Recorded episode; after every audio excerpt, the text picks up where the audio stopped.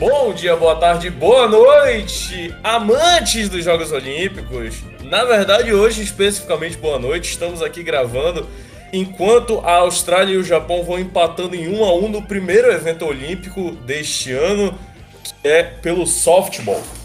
É... Viemos aqui neste podcast falar sobre as Olimpíadas, sobre todos os esportes olímpicos, destacar os melhores momentos, criticar os piores momentos e eu falo no plural porque não estou sozinho, estou com ele, o mago ruivo.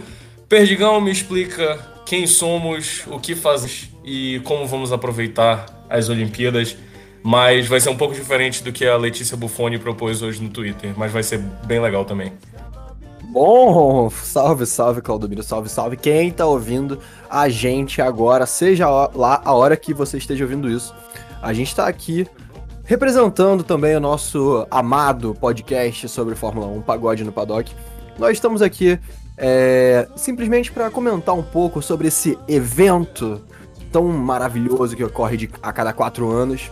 E como você já descreveu muito bem, é, vamos falar sobre os melhores, os piores, é, relembrar coisas que aconteceram no dia, afirmações, tretas, enfim, qualquer tipo de notícia que a gente acha que vai, que vai engrandecer seu dia com um pequeno, uma pequena pitada de Olimpíada.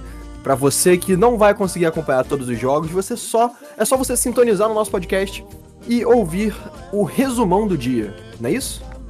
É isso, todo dia então, aqui não vou garantir um horário, mas todo dia vamos fazer aqui um resumão do que mais legal aconteceu no dia. Hoje é o nosso programa piloto. É, dependendo do nosso editor Marcelinho Huertas, né, que não conseguiu se classificar para as Olimpíadas, então tá fazendo bico aqui de, de editor. É, dependendo do nosso editor, vamos ver quando é que vai ser lançado aí o, o podcast, se vai ser hoje na terça-feira ou se vai ser amanhã na quarta. Mas é, a partir de sexta-feira, do dia da abertura, todo dia temos podcast para falar sobre o que melhor aconteceu no dia olímpico. Mas, Perdigão, quero te perguntar: é, obviamente a gente vai focar no Brasil. Qual a medalha que você tá mais ansioso? Não precisa nem ser uma de ouro, mas qual a medalha você tá mais ansioso para ver do Brasil? Ah, eu queria muito ver a Buffone, cara. É a, é a estreia do skate, né? E é uhum. é um esporte que eu acho muito foda, que eu gosto muito. Eu já andei muito de skate quando era moleque. Hoje em dia não tenho mais joelho para isso, mas é, só de introduzirem o skate, né, é, é, maravilhoso. Eu fico muito triste que isso não foi introduzido antes, porque nós temos grandes representa representantes, né, falar representadores, muito bem, é, grandes representantes no Brasil. Também, e o surf, né, em si, temos o Medina, a, representando a Brazilian Storm. É, então, eu sinceramente acho um desperdício isso não ter sido introduzido aos esportes olímpicos aqui no Rio de Janeiro quando a gente teve chance de em casa ter uma grande torcida, é, não tinha nem Covid na época, olha só, não lembro nem como é que era isso, né? Mas, enfim, e você, Claudomiro? Qual o esporte que você tá mais animado? Cara, eu tô bastante animado para ver o Isaquias campeão. Ele já merecia essa medalha é, lá em 2016, mas aquele alemão desgraçado é, remava muito bem, então o cara conseguiu tirar as medalhas aí do, do Isaquias mas o Isaquias de Queiroz, principalmente no, no mil metros, ele vem forte.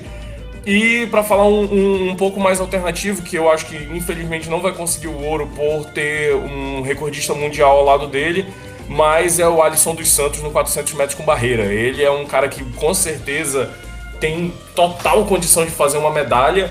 E se o norueguês, que não me deu o trabalho de aprender nome. Se ele tiver num dia ruim, o Alisson pode ir lá e beliscar essa medalha. Justíssimo, justíssimo. Então vamos ver, né? É...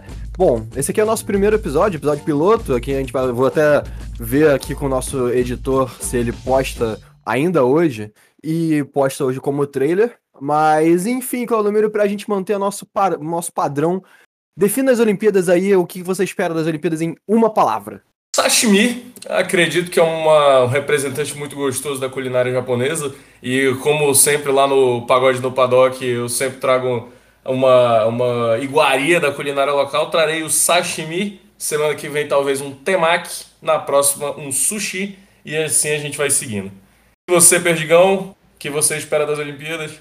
O que eu espero das Olimpíadas é uma viagem de Shinkansen, que para quem não sabe, é o nosso trem bala. muito conhecido aqui na, nas terras ocidentais. E com isso a gente Pode se despede? Cara, com isso a gente se despede. É, vou falar pro pessoal se inscrever aqui no feed, acompanhar o nosso, a nossa jornada, as terras nipônicas, a galera da madrugada aí, um abraço. Vamos que vamos, vão ter grandes eventos. Quando, quando a gente voltar na sexta-feira, né, a gente faz um programa bem legal vendo o que, que aconteceu justamente na abertura. Vamos falar um pouco também sobre os primeiros jogos que vão ter aí de futebol masculino e futebol feminino. É uma, uma reprise né, da final de 2000 e 2016, que a gente teve Brasil e Alemanha na final, agora vamos ter Brasil e Alemanha no primeiro jogo. Sempre, sempre legal a gente colocar os alemães no devido lugar deles. Então, é, vamos que vamos e vamos ver o que, o que a sexta-feira, o programa de sexta-feira vai reservar pra gente. É isso. É, considerações finais? Considerações finais é simplesmente curtam esse pagode japonês agora que o nosso editor vai colocar. Valeu.